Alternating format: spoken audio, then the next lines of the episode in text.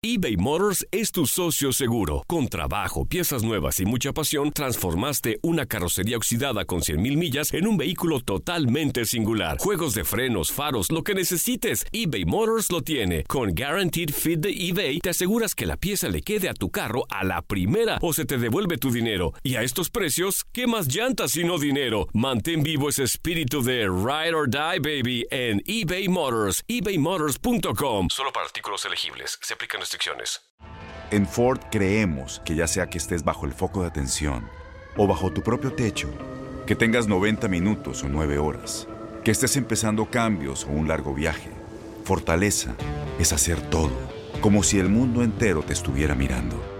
Presentamos la nueva Ford F150 2024. Fuerza así de inteligente solo puede ser F150. Construida con orgullo Ford. Fuerza Ford. Aloha mamá, ¿dónde andas? Seguro de compras. Tengo mucho que contarte. Hawái es increíble. He estado de un lado a otro con mi unidad. Todos son súper talentosos. Ya reparamos otro helicóptero Blackhawk y oficialmente formamos nuestro equipo de fútbol. Para la próxima te cuento cómo voy con el surf y me cuentas qué te pareció el podcast que te compartí, ¿ok? Te quiero mucho. Be All You Can Be, visitando goarmy.com diagonal español. When something happens to your car, you might say,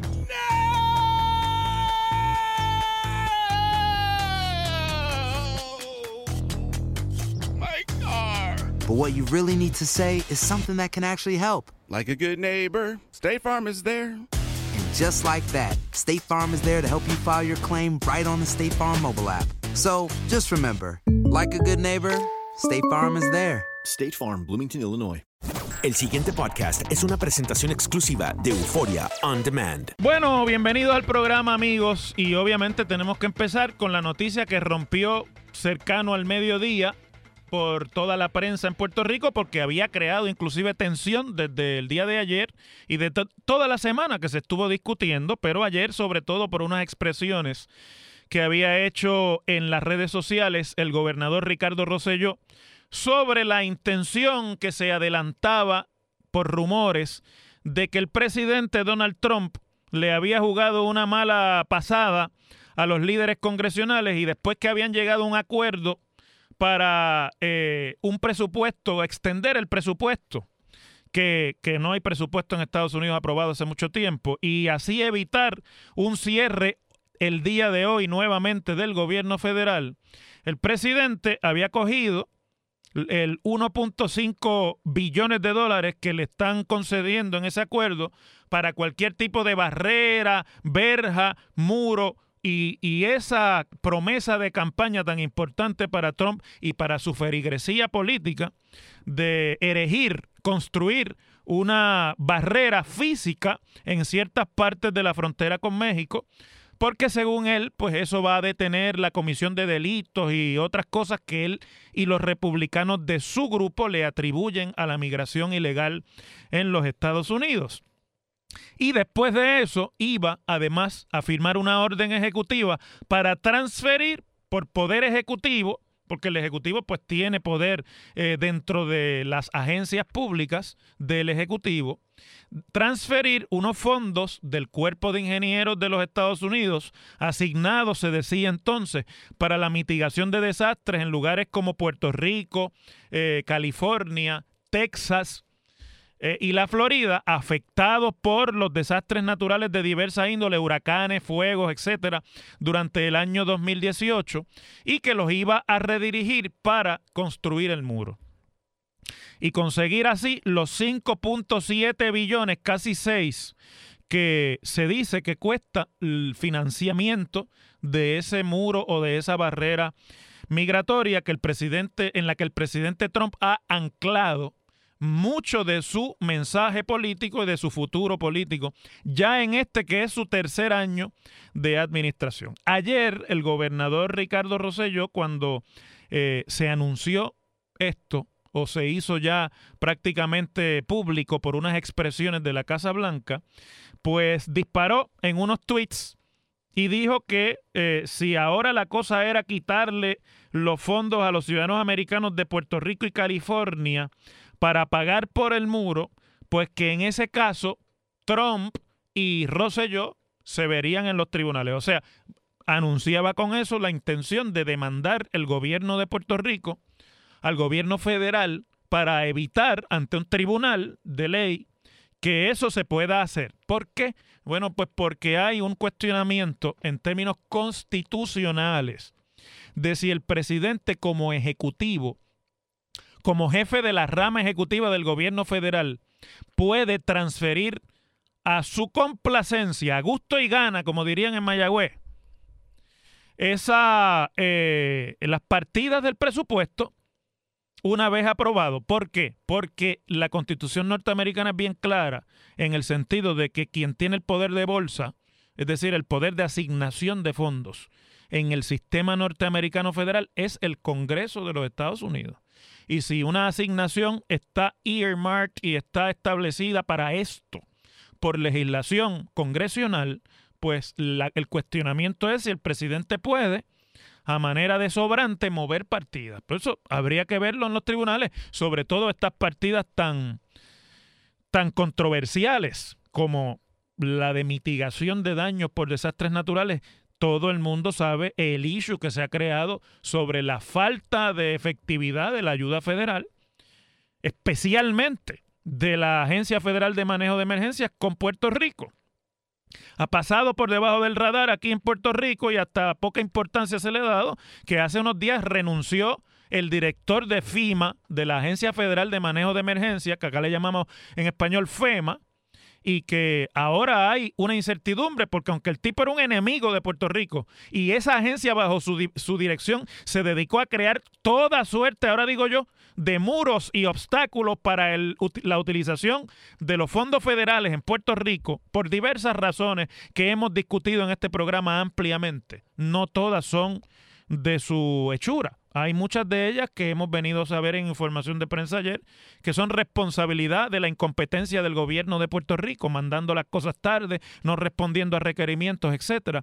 Pero el hecho cierto es que el dinero no ha llegado y que Puerto Rico ya va para año y medio del impacto del huracán María y todavía estamos sufriendo la inefectividad de que esos fondos no se han podido comenzar a utilizar. Y ante eso, el presidente anuncia, me voy a llevar esos fondos para utilizarlos como parte del financiamiento del muro, pues se creó la de San Quintín, la comisionada residente, escribe una carta a Trump, ya había inclusive amenazado que si eso pasaba ya renunciaba a la presidencia del Partido Republicano en Puerto Rico, etcétera.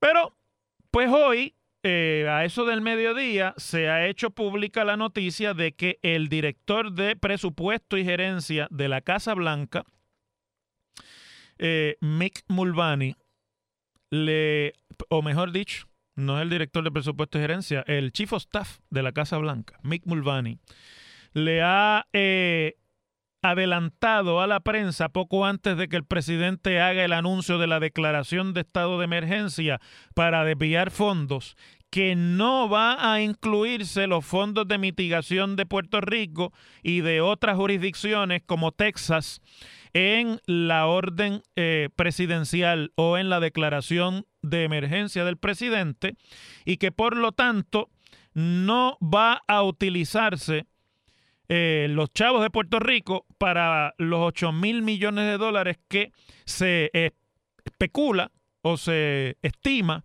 que van a costar la, el desarrollo del muro este en la frontera con los Estados Unidos. El plan del presidente que se va a anunciar hoy lo que persigue es asignar por vía ejecutiva, o sea, redirigir unos 6.700 millones de dólares que ahora se dice que van a salir del presupuesto del Pentágono y de otra serie de asignaciones eh, presupuestarias que están dirigidas a construcciones militares, o sea, del presupuesto del Departamento de la Defensa.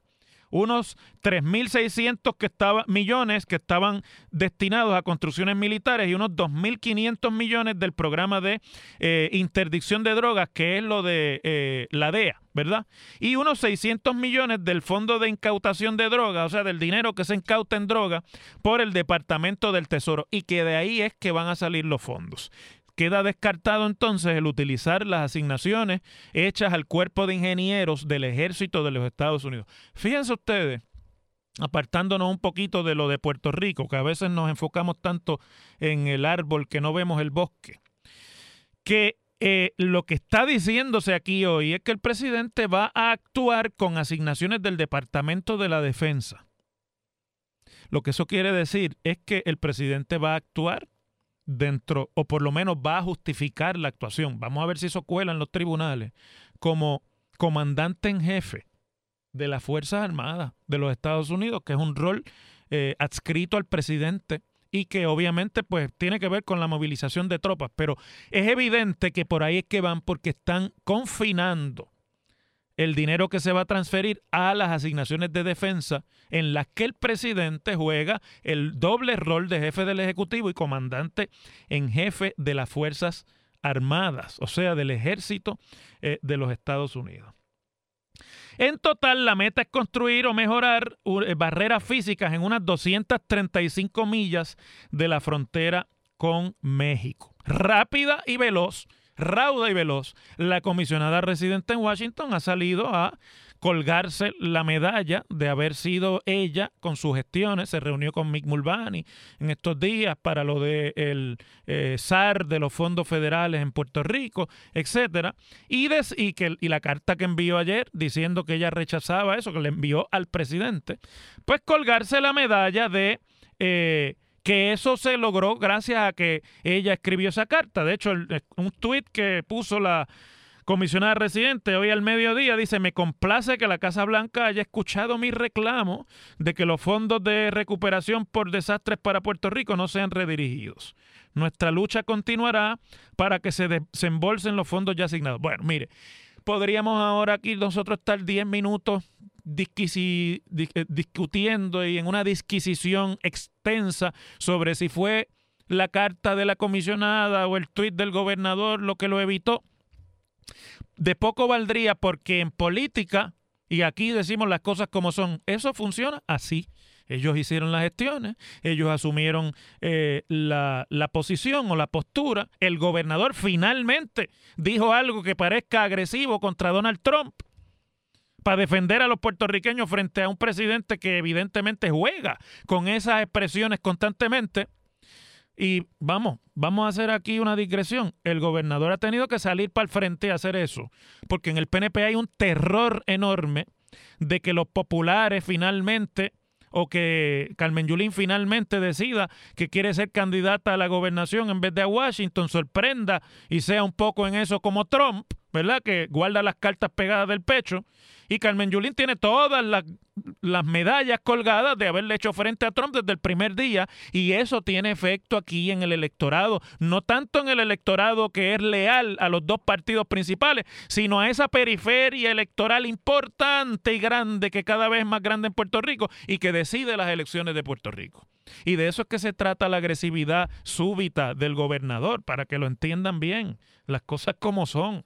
Pero las cosas como son también, hizo las expresiones, finalmente se puso los pantalones en su sitio, la comisionada residente también, y pues ahora van a colgarse las medallas de este logro. Ciertamente aquí hay otros asuntos que van a permear la decisión del presidente, como por ejemplo, y uno no puede dejar eh, perdido, ¿verdad?, en el espacio el hecho de que a Trump no le conviene jugar con los fondos de Texas porque, ni de la Florida tampoco, porque son estados que necesita para su reelección presidencial. Son estados tradicionalmente, Texas más republicano que la Florida, pero la Florida en los últimos 20 años bastante republicano. Es un estado que decide elecciones presidenciales, el estado de la Florida.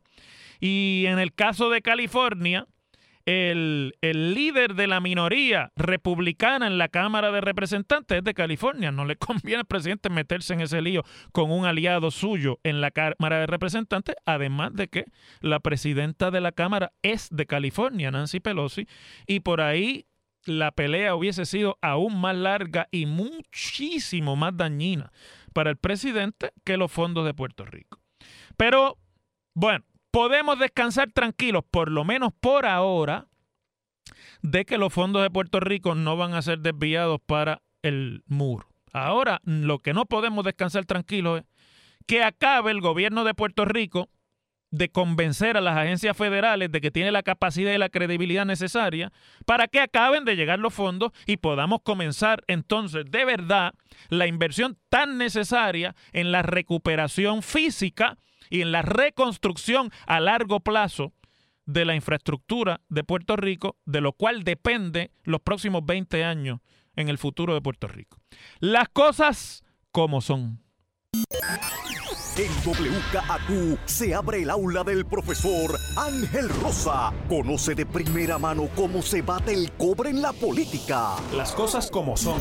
Profesor Ángel Rosa en WKAQ. Bueno, en el Partido Popular Democrático las cosas van subiendo de tono en la medida en la que se adentra este proceso de dos años de campaña primarista en el PPD. Esto es un, un precedente en la historia político partidista de Puerto Rico. Ningún partido se había enfrascado en una batalla primarista para la gobernación que dure dos años. Ha habido primarias para la gobernación en el Partido Nuevo Progresista y ha habido batallas con eso, pero dos años de batalla primarista, ese es el récord que va a tener el Partido Popular porque las primarias son en junio de 2020, según dice la ley, y el PNP no va a cambiar esa ley para hacerle el regalito al Partido Popular de que salga de ese antes. Entonces, uno de los candidatos a gobernador, como ustedes ya saben, es el alcalde de Isabela, Charlie Delgado, que, bueno, siendo alcalde, alcalde incumbente, ha decidido eh, su candidatura a la gobernación. Era el secretario general del partido hasta hace poco, ahora es el vicepresidente.